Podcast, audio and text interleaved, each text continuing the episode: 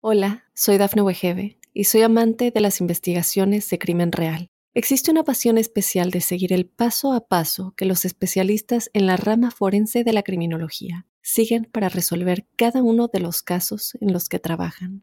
Si tú, como yo, eres una de las personas que encuentran fascinante escuchar este tipo de investigaciones, te invito a escuchar el podcast Trazos Criminales con la experta en perfilación criminal, Laura Quiñones Orquiza en tu plataforma de audio favorita. Óyenos audio. Cuando atacó por primera vez a una chica que iba de camino a su casa con un cuchillo, sin lograr su intención de matarla, se dio cuenta de que el encuentro había sido demasiado físico para su gusto. La próxima vez sería más sencillo. Utilizaría un revólver muy concreto, un Bulldog calibre 44. David Derkowitz nació el 1 de junio de 1953 en Nueva York, Estados Unidos. Su verdadero nombre era Richard David Falco. Su madre lo había entregado en adopción al matrimonio formado por Nathan y Per Berkowitz debido a la negativa de su segundo marido a tener más hijos. Desde que era pequeño, se sintió diferente a los demás fue un niño tímido y con una gran capacidad para la mentira. Además, no era un buen estudiante y tenía pocas relaciones sociales. Con tan solo 14 años, David perdería a su madre adoptiva, quien falleció a causa de un cáncer. A partir de ahí, todo cambiaría en su vida. ¿Estás listo para conocer su historia? No tengas miedo, que ya empezó Crímenes de terror.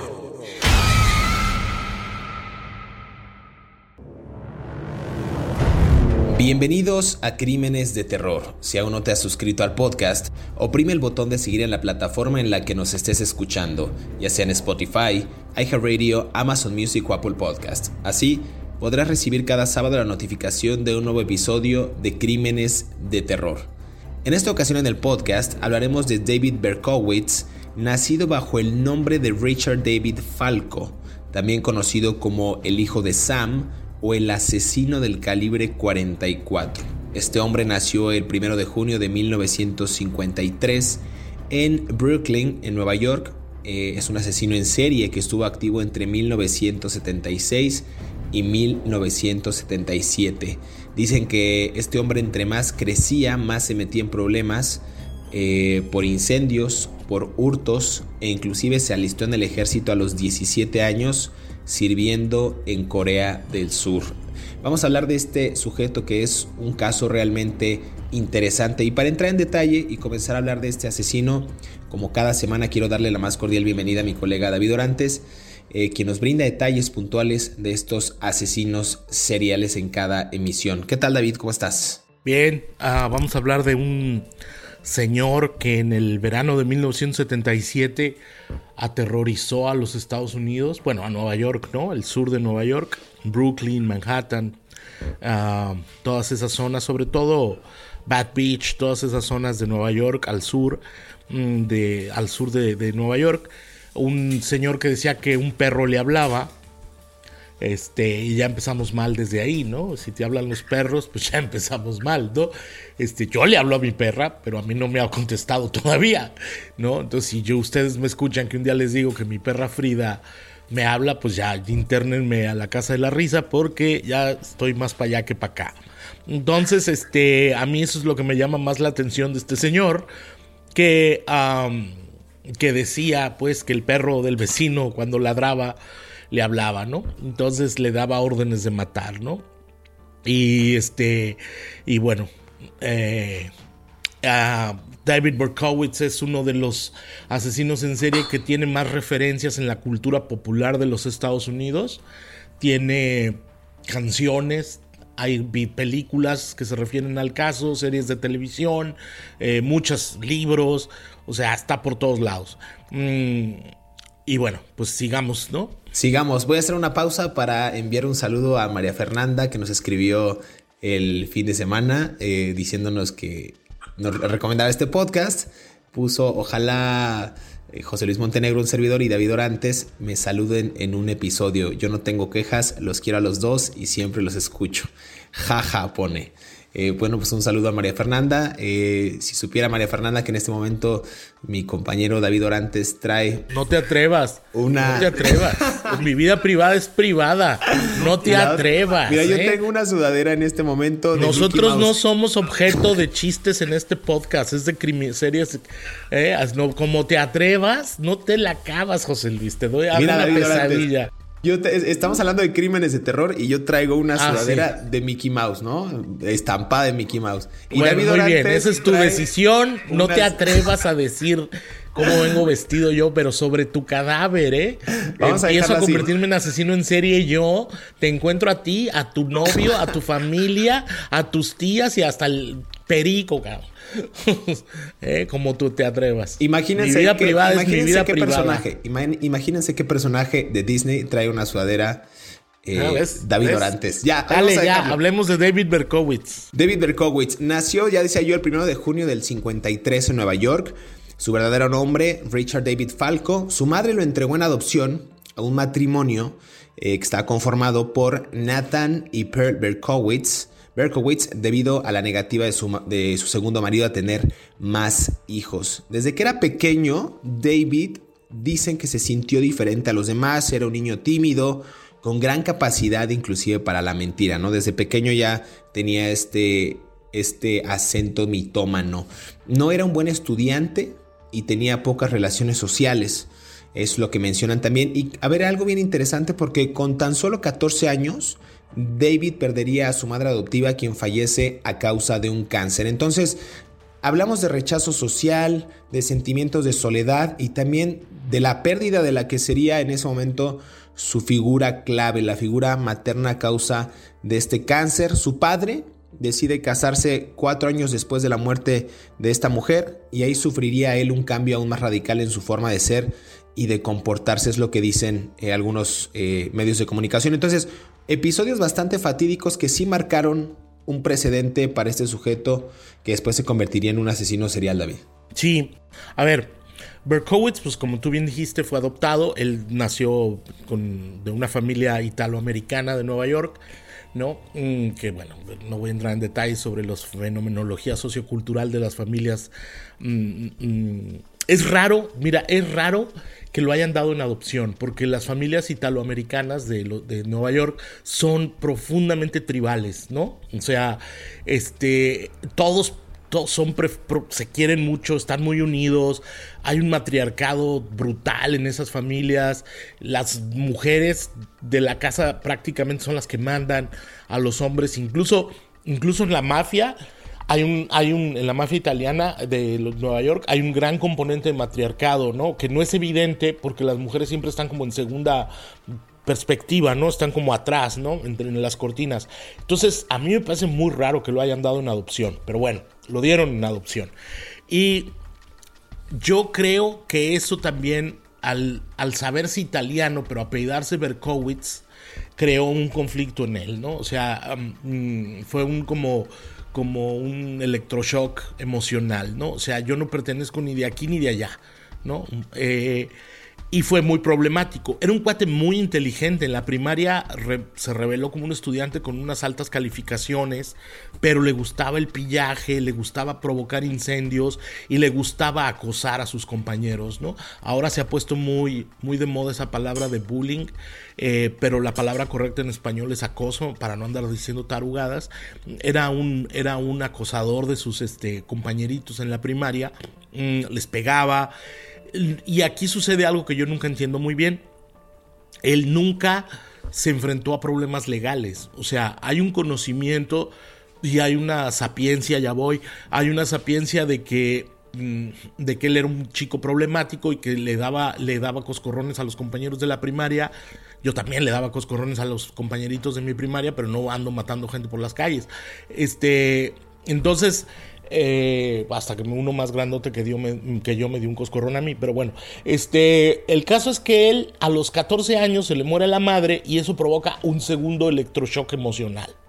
¿no? Como tú bien decías, se le muere la madre adoptiva de cáncer y entonces su vida se volvió muy, muy, muy, este, ¿cómo decirlo?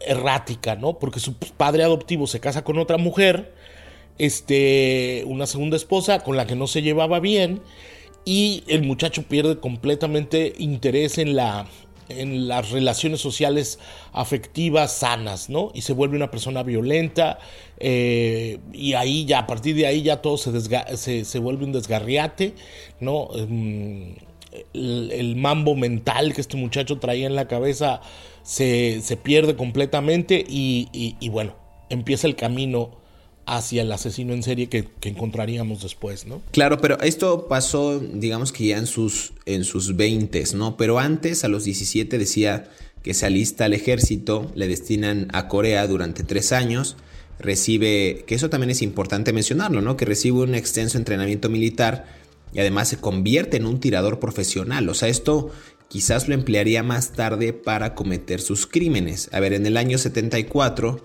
él regresa, pero pues nada sería como antes, ya que eh, él un día fuera de su hogar se habría convertido en algo distante y extraño por el que ya nadie sentía como esta especie de, de añoranza, ¿no? Decías tú muy bien que no tenía una buena relación con su padre, con la, con la madrastra pues tampoco llevaba un, una buena convivencia y él decide independizarse y mudarse a su propio apartamento en otra zona del Bronx.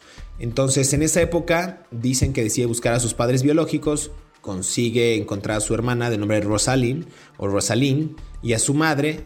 Dicen también que se reuniría con Rosalind, pero con el paso del tiempo se distanciaría de ella y durante esa época cometería el primer ataque. A ver, insisto, tenía una serie de factores tanto afectivos como sociales que sí modificaron, creo yo, su psique, su sentir, su, su sentido de vida. Y es cuando también en esa parte de la adolescencia, queriendo mejorar su autoestima y vengarse de alguna manera también de una sociedad en la que no encajaba este sujeto, él se compra un revólver y a los 23 años, como bien decías tú David, comienza una serie de, de crímenes, estos asesinatos que sembraron terror en Nueva York entre 1976 y 1977. Dicen que este sujeto asesinó al menos a seis personas y, y consiguió herir a otras siete. Pero antes, déjame hacer una pausa y regresamos aquí a Crímenes de Terror para seguir conversando acerca de David Berkowitz con nuestras sudaderas de Disney. Regresamos.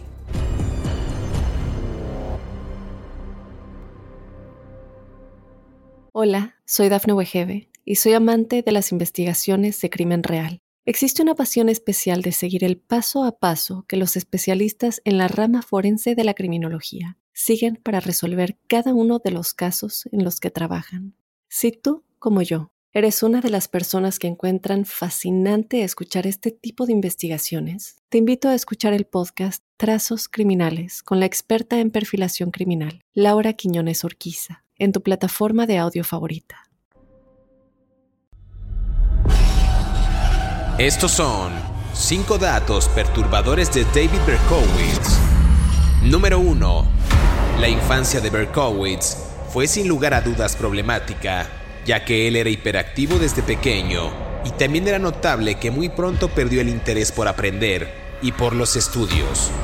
De inteligencia superior al promedio, su físico era siempre más corpulento que los chicos de su edad. Número 2. En 1971, Berkowitz se alistó al ejército y sirvió unos cuantos años. Ahí aprendió el manejo y mantenimiento de armas y escopetas, distinguiéndose por su buena puntería. Sirvió en Corea y los Estados Unidos pues logró escabullirse de Vietnam.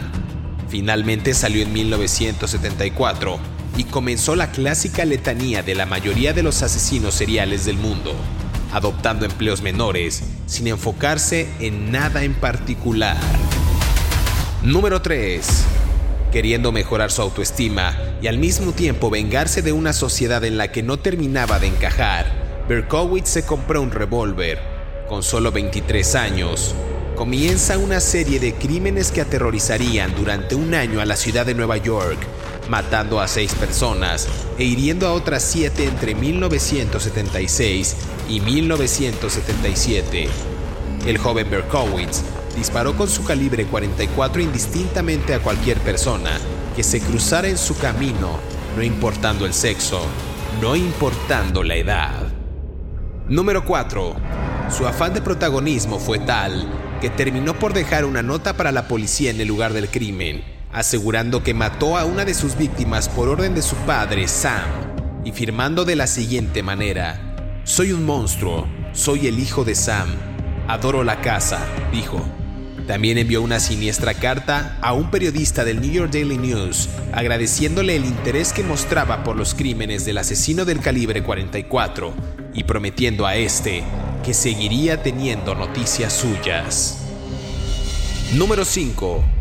En julio del 2006 le fue negada la libertad condicional. Sin embargo, Berkowitz no tiene deseos de salir de la cárcel porque sabe que no merece la libertad y las autoridades tampoco creen que deba salir a la calle.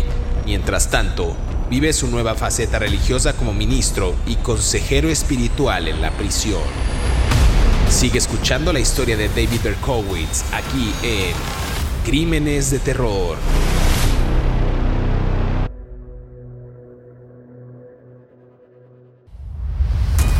Regresamos a Crímenes de Terror, estamos conversando acerca de David Berkowitz, este joven, ya decía yo antes de irnos a esta primera pausa, eh, que asesinó a seis personas y consiguió herir al menos a otras siete. Decían que este sujeto, David, tu, tu tocayo David Berkowitz, asesinaba sin razón, disparaba su revólver calibre 44 indistintamente a cualquier persona que se cruzaba en su camino, ¿no? No importaba la raza, el sexo, la edad, a medida que, que, pasaba el tiempo, él fue ganando pues esta estremecedora, yo diría aterradora seguridad en sí mismo, la cual lo transformó y lo, ya digamos que lo inmortalizó como este personaje frío, sin escrúpulos, eh, inclusive negligente y minucioso a la hora de llevar a cabo estos crímenes. ¿Tú cómo lo ves? ¿Qué, cómo, cómo, lo podrías escribir? Me estoy viendo muy, muy poético con ese sujeto, pero creo que no, es parte de... No, es que me dio, me dio risa eso de negligente y minucioso. Pues o era negligente o era minucioso.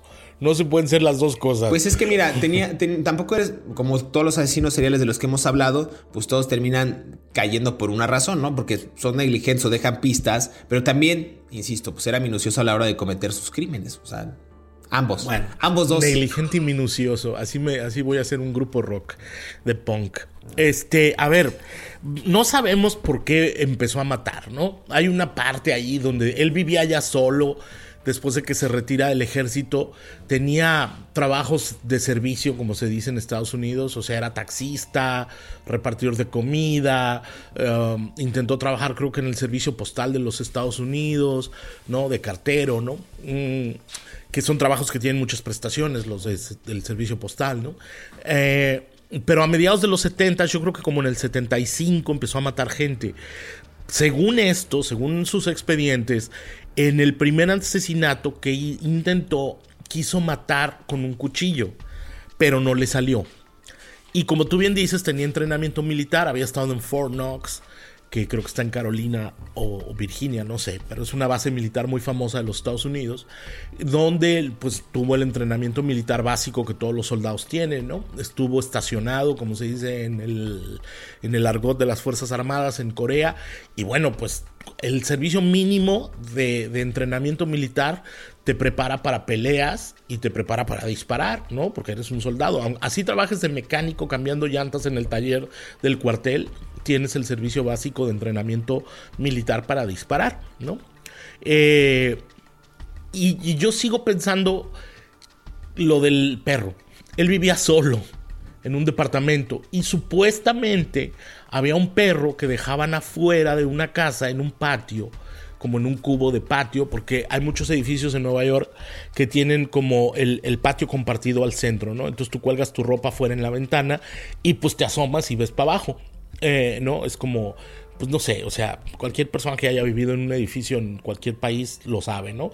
Este, es la, cercanía es demasiado cercana a veces con los vecinos en esos tipos de departamentos. Entonces parece, parece ser que había un perro que ladraba toda la noche. Supuestamente el perro se llamaba Sam, supuestamente. Y este, y este perro le daba órdenes a ladridos de matar gente, ¿no? Eh, yo no voy a entrar en detalles. ¿Por qué te da risa? No voy a entrar en detalles. Este, es que el perro te habla. es que me, parece chistoso que un perro te hable, ¿no? Pero bueno. Bueno, pues ya, no sé, en Scooby-Doo con el único que habla es con Shaggy, ¿no? O sea, Entonces ahí ya, ¿no? Veto a saber, pero bueno. Este, pero Shaggy no anda matando gente, ¿no? Entonces, bueno, el caso, el caso es que este perro le ladraba y él decía o dijo o argumentó o trató de defenderse que él actuó movido por las indicaciones del perro.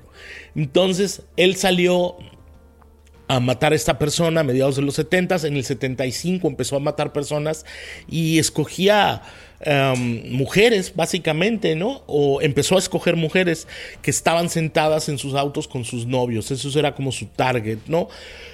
¿Por qué escogía ese tipo de mujeres y por qué escogía a los novios que estaban en lugares apartados? Solo él lo sabe y el perro que le hablaba, ¿no? O según él, ¿no? Eh, es un criminal que no tiene las motivaciones, un asesino en serie que no tiene las motivaciones del sexo, no tiene las motivaciones del dinero y no tiene nada más que el, desequilibrio emocional. Pero bueno, y, y, en el verano del 77 tenemos que poner en contexto estaba el despertar sexual de los Estados Unidos, el uso de las drogas duras y, una, y un hedonismo que, corría por todos lados en esa zona de los Estados Unidos, donde había una, una vida nocturna muy activa, pues, ¿no? Era el despertar de la música disco, de la música punk, del soul, de los derechos civiles, los derechos de las mujeres y un montón de cosas que mandaban a la gente a la calle a disfrutar y a divertirse, ¿no? Está interesante justo lo, que bien mencionas, eh, porque tenía pues prácticamente un deseo de matar, pero un deseo de matar sin razón, ¿no? Bien decías que a finales del 75 empieza su, su ola de asesinatos, pero hay que recordar también que esta racha de crímenes eh, inició cuando apuñaló a dos jóvenes que sobrevivieron en Nochebuena y siete meses después, el 29 de julio, ya del año 1976, disparó contra Donna Lauria, de 18 años, y a Jody Valenti, de 19 que estaban justo sentadas en un coche en el Bronx. Dicen que Lauria murió, pero Valenti sobrevivió y pudo dar a la policía una descripción del asesino. Digamos que eso fue como el, primer caso más sonado, ¿no? Esto pasó cerca de la una de la mañana cuando este hombre se acerca al coche y sin pronunciar una palabra, pues dispara cinco veces matando a las dos jóvenes, ¿no? Esto fue pues prácticamente un, un asesinato a quemarropa, ¿no? O sea, no tuvo más intención que pues descargar su arma de fuego y listo, ¿no? Sí, pero Valenti, sobre, Valenti sobrevivió, ¿eh? sí.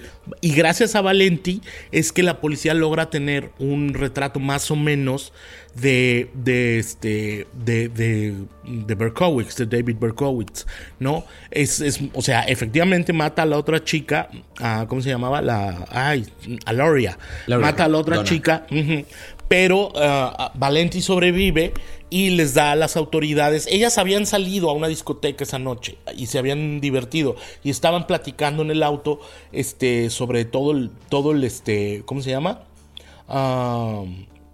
ay, todo lo que había pasado en la pachanga, ¿no? En esa discoteca, ya voy, señor. Y este, y ella y Valenti sobrevive y ella le describe a los oficiales de policía cómo era el hombre.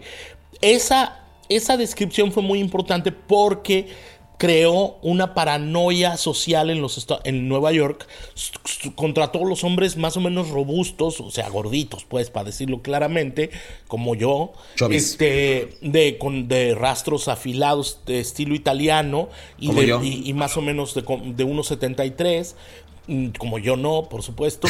este, eh, eh, pero bueno, el caso es que hubo una predisposición a, pensar que todas las personas que encajaban en ese perfil eh, eran los asesinos. Entonces empezaron a, empezaron a agarrar al panadero, empezaron a detener a un señor que iba caminando paseando su perro, empezaron a detener al, no sé, un señor que venía por el periódico, al carnicero que salía a las 3 de la mañana a trabajar. O sea, se volvió un alucine terrible de paranoia provocada en mucho por los medios de comunicación sensacionalistas cosa que no pasaba en la época y cosa que sigue pasando en nuestra época, ¿no? Algo interesante. Está, está, bueno este relato de, los hechos porque contribuye a ese contexto social que se vivía en ese momento. A ver, el 23 de octubre del 76, ya unos mesecitos después, Carl Denaro, de 20 años, estaba en una fiesta con su amiga, de nombre Rosemary Keenan, y a las 2.30 de la mañana él se ofreció pues a llevarla a su casa como todo un buen caballero. Se estacionaron frente a la casa de Rosemary y comenzaron a platicar y de repente un hombre se acercó al carro y disparó cinco veces. David Berkowitz otra vez, ¿no?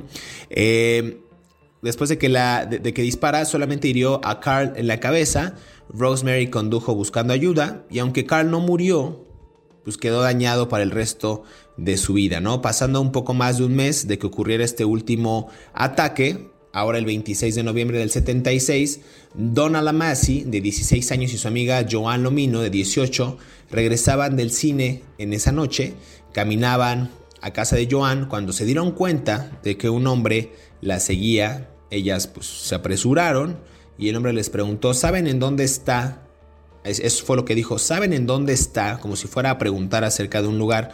Y antes de terminar esa pregunta, les disparó, ¿no? Las dos chicas resultaron heridas. Donna estaría bien, pero Joan quedó parapléjica, es lo que dicen los expedientes. Entonces, ¿cómo te imaginas que tú vas en la calle y un sujeto solamente para captar tu atención te dice, oye, ¿tú sabes dónde está?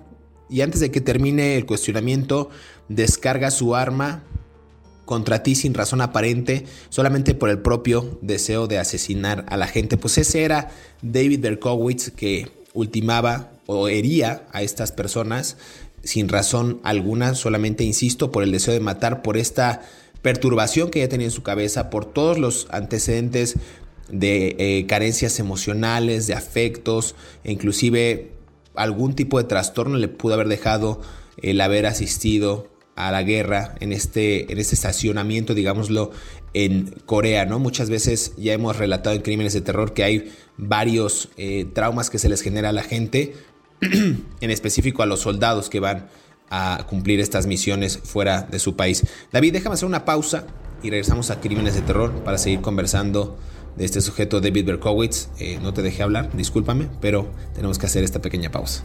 Regresamos.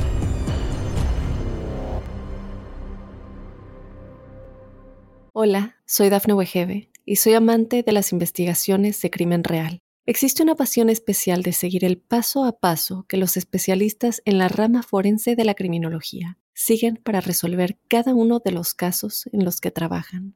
Si tú, como yo, eres una de las personas que encuentran fascinante escuchar este tipo de investigaciones, te invito a escuchar el podcast Trazos Criminales con la experta en perfilación criminal, Laura Quiñones Orquiza en tu plataforma de audio favorita. La policía neoyorquina venía ya sospechando que detrás de todos esos crímenes se hallase una secta satánica y que Berkowitz no fuese más que uno de los adeptos de más bajo rango, la coartada perfecta para encubrir a los miembros de más posición. Aún así, y como en la mayoría de estos casos, las mismas fuerzas de seguridad que se ocuparon del caso trataron de ocultar todos aquellos datos que relacionaban el crimen con satanismo, siendo revelados al público más tarde gracias a las investigaciones del periodista Mary Terry. Sigue escuchando la historia de David Berkowitz aquí en Crímenes de Terror.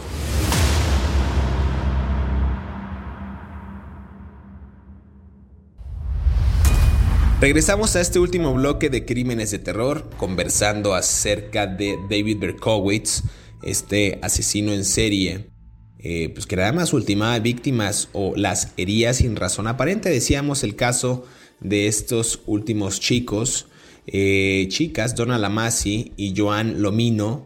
Una de ellas eh, pues resultó herida, Donna pues resultó que estaba bien, pero Joan quedó parapléjica. No te dejé hablar, ahora te voy a dejar hablar. David Orantes, cuéntanoslo todo. A ver, yo me quiero regresar al caso anterior, al de Rosemary Keenan y Denaro. Dale. Ah, porque Rosemary Keenan era hija de un policía de la ciudad de Nueva York. Entonces, esto es muy importante porque entonces sí, la policía le puso atención al crimen. Porque pensaron que era algún tipo de venganza en contra del padre. ¿no? El padre era un detective eh, creo que de la división de homicidios o de... había estado en varias divisiones. Eh, pero el caso es que la policía realmente empezó a hacer su trabajo cuando afectó a uno de los suyos. Si te das cuenta, cuando mataron a la hispana, a la primera hispana ni la pelaron, es más, sigue sin identificarla, ¿no? Pero el Departamento de Policía de Nueva York, de 1970, no estoy diciendo que el de ahora, sino el de en ese tiempo, solo se interesó en el caso realmente en serio hasta que la chica Keenan fue herida. La chica quedó con un balazo en la cabeza y algo muy importante es que las balas que, con las que les dispararon a Keenan y Denaro fueron de un calibre 44. Esto es muy importante porque no es un tipo de arma común. ¿no? Es algo, es un tipo de pistola más especializada, ¿no? Y no se usa no es como, no es una pistola común, pues, para, para, para resumirlo. Y solo fue hasta ese ataque pero todavía les duró un año más la investigación. Pero ellos empezaron realmente a tomar el serio de este, en serio el caso de este hasta que dispararon en contra de Keenan y solo porque afectó a uno de los suyos. No, nada más para dejarlo ahí. Pero de todos modos después siguieron los crímenes, ¿no? Totalmente. Recordemos que tenía un entrenamiento militar este sujeto y el calibre, como dices tú, 44 pues no era un arma común, ¿no? No era como los otros asesinos que hemos hablado, que un calibre 22, ¿no? Una pistola quizás más fácil entre copillas de conseguir o más fácil de manipular para alguien que no tiene la expertise de este tipo de armas de fuego, ¿no? Las cosas permanecieron, digamos, normales en apariencia por dos meses más, hasta que el 30 de enero del 77, cuando Christine Fruna y su prometido John Deal regresaban de una galería en Queens a la medianoche, esto dicen que fue entre las 12, 12 y media de la noche y no se dieron cuenta, al igual que las chicas de las que mencionamos, de Lomino y de la Masi, pues que un hombre los estaba observando y se acercaba al coche. Cuando el hombre se acerca a este vehículo, seguimos hablando de David Erkowitz, disparó dos veces y las dos detonaciones dieron en la cabeza de Christine. El novio pues salió corriendo pues, en busca de ayuda, pero los vecinos ya habían llamado a la policía. Digamos que este caso eh, en específico ya era más alarmante porque otra vez las, las huellas, digamos, o el calibre de estas, de estas balas se darían cuenta las autoridades que nuevamente pues era del calibre 44. A ver, en marzo del 77, unos, unos meses después, una joven llamada también eh, Virginia Boskerikian o Boskerikian regresaba de clase en la noche cuando otro hombre se le acercó y sacó un revólver calibre 44, otra vez Berkowitz, eh, y la apuntó a la cara. Virginia se cubrió con sus libros, pero una sola bala bastó para asesinar a esta, a esta joven. Un hombre que presenció todo, eh, pues se dio cuenta del altercado, pero cuando el asesino pasó frente a él solo le dijo buenas noches, como si hubiera hecho él un trabajo, como si hubiera ido a comprar pan, como si regresara de su empleo, él, como si nada, no se inmutó y le dijo a este sujeto, bueno, pues buenas noches, con permiso, ahí nos vemos. Entonces, casos realmente alarmantes, ¿no? David yo lo veo como un sujeto que, insisto, ya nada más salía, decía, ah, voy a matar a alguien, regreso a mi casa, eh, ceno, me echo una película, o sea, era un sujeto que ya no tenía... ver sí que pudor, ni, ni, ni, ni reparo, ni, ni nada por la vida, o sea, ya. Sí, pero fíjate que todos los crímenes ocurrían en la madrugada. ¿No? Y ocurrían en un radio de manzanas muy cercanas a las que él vivía. Él se podía ir caminando desde su casa hasta los lugares donde lo mataba las personas. Eh, y con una pistola como, como el calibre 44, que es un revólver, les dicen Bulldog Revolvers, porque son chiquitos, ¿no? Y son como, como muy recogidos, por así decirlo. Los puedes poner en cualquier parte de la ropa sin que se noten. En una, en una bolsa interior de una chamarra mezclilla, por ejemplo, lo puedes cargar y no se nota. Entonces no, no llamas la atención. O sea, no es que traigas una 9 milímetros que es un bultote, ¿no?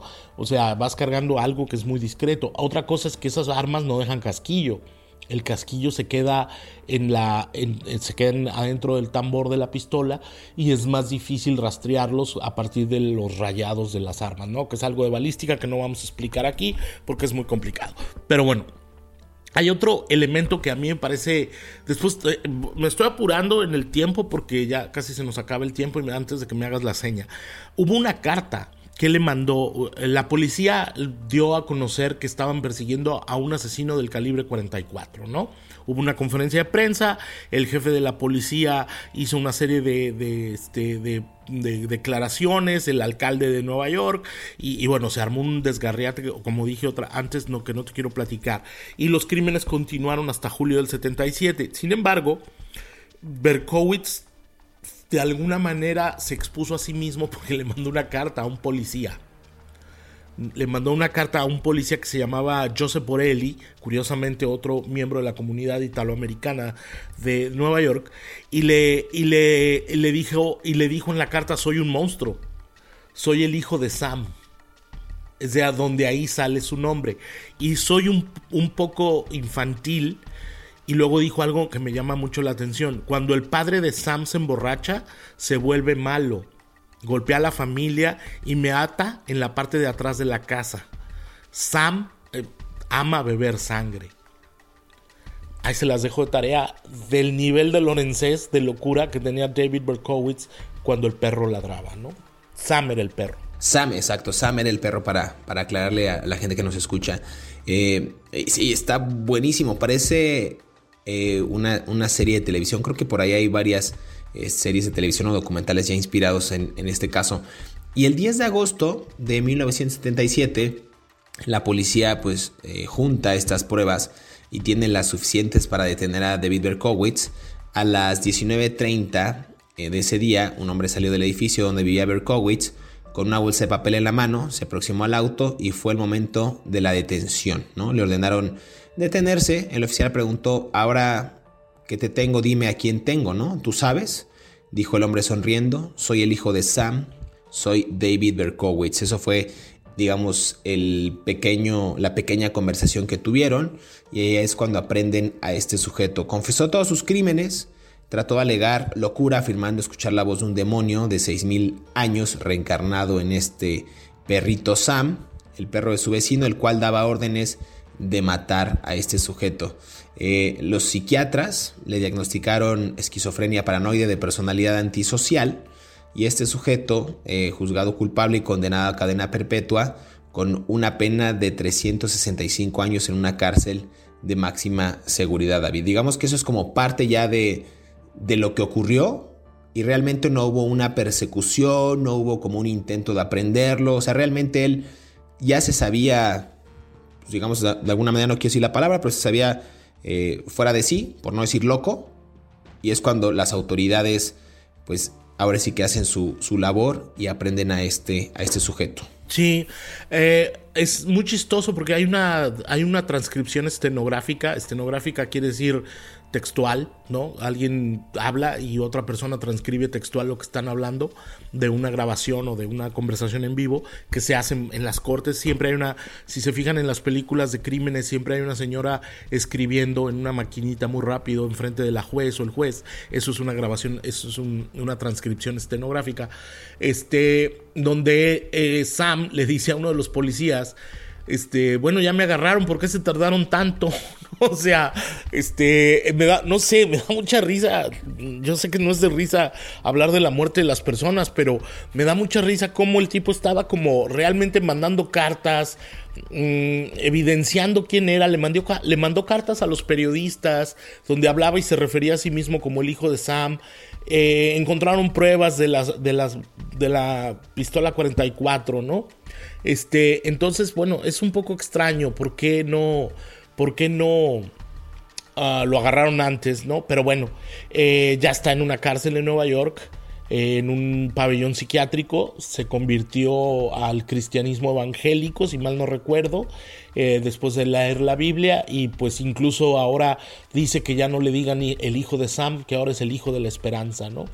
No, Son of Hope. ¿No? Este, lo cual me parece muy bien, ¿no? Digo, si, si, si encuentras paz a ti mismo en, en, cualquier cosa y no andas matando gente, pues me parece, y, y sobre todo los perros no te hablan, pues ya vamos de gane, ¿verdad? Totalmente, pero antes de que se convirtiera el cristianismo hay que aclararle a la gente que él reconoció haber formado parte de un culto satánico relacionado a Charles Manson y aseguró que estos crímenes no los cometió solo, sino que había eh, sido varios tiradores de calibre 44, inclusive por ahí dicen que en la prisión fue asaltado por otros reclusos y sobrevivió tras pues, una cicatriz de 56 puntos en el cuello. Eso es lo que dicen. aquí las, las notas en prensa de, de, aquella época. Yo no creo, ¿eh? No, la verdad, o sea, yo creo que este. No, yo no creo, ¿eh? Yo creo que todo esto se lo inventó como una especie de como de. Tú, tú bien dijiste al principio que era un mitómano. Yo creo que tenía que ver esto, ¿no? O sea, es eh, todas las pruebas que se hicieron de balística en los crímenes apuntaban a que era la pistola calibre 44 de él, ¿no? Él, por, o sea, lo que pasa es que él no quiso él no quiso que le achacaran todos los crímenes, entonces buscó una manera de salir, zafarse del problema. Ahora, lo de culto satánico relacionado con Charles Mason, hubo agentes del, del Buró Federal de Investigaciones que investigaron esa línea de, de, declaración, esa línea de investigación, valga la redundancia, y no encontraron ninguna prueba. O sea, no hay ningún vínculo en ninguna parte de la vida de Charles Mason que haya tenido que ver con David Berkowitz. Ahora, lo que sí a mí me parece que tendría que ser un tema de debate en crímenes de terror o en cualquier otro lugar es por qué en los años 70 en los Estados Unidos había tanto asesino en serie. ¿No? O sea, si tú hemos hablado un montón de veces de los asesinos en serie aquí, todos los capítulos de crímenes de terror y yo creo que de 100 o 70 que tengamos programas, 50 ocurrieron en los 70, ¿no? O sea, casi casi es para una pieza de, análisis antropológico. ¿Por qué en esa época había tantos? Pero bueno, pues es otra discusión. Pues sí, es un buen tema de análisis. Vamos a, a platicarlo y ojalá podamos abordarlo en uno de los episodios de Crímenes de Terror. Muchas gracias David, es hora de despedirnos, pero también queremos agradecer a todos aquellos que cada sábado sintonizan un nuevo episodio de Crímenes de Terror. Recuerden que estamos leyendo sus comentarios a través de las redes sociales de Mundo Now y también a través de nuestras cuentas personales. No olviden activar el botón de seguir en la plataforma en la que nos estén escuchando. Recuerden que estamos en Spotify, en Apple Podcast, en Amazon Music y iHeartRadio, justo para que les llegue la notificación del próximo episodio y ustedes sean los primeros en disfrutar de estas aterradoras historias. Hasta pronto, nos escuchamos en el próximo episodio de Crímenes de Terror.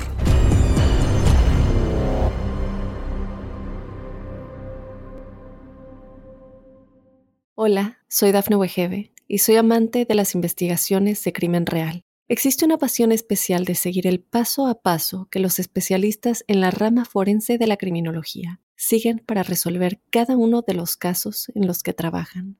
Si tú, como yo, eres una de las personas que encuentran fascinante escuchar este tipo de investigaciones, te invito a escuchar el podcast Trazos Criminales con la experta en perfilación criminal, Laura Quiñones Orquiza, en tu plataforma de audio favorita.